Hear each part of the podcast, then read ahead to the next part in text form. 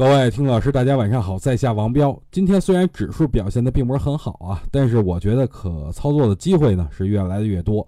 很多低位的股票已经开始陆续的冒泡了，这意味着很多股票下跌空间已经非常有限了。这让我想起了第二次股灾以后，很多个股因为跌幅较大，随后反弹的力度呢也是特别的大。很多股票在短短不到十个交易日里就已经开始反弹再创新高了，这说明很多主力是在进行自救的。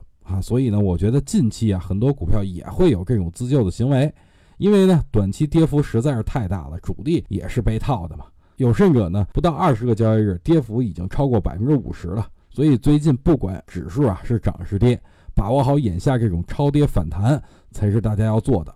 不过话说回来了，指数这一块，我觉得反弹还会继续延续，特别是今天以阴线报收，这让我对自己的观点更加深信不疑了。只要反弹不放量，就可以继续持有。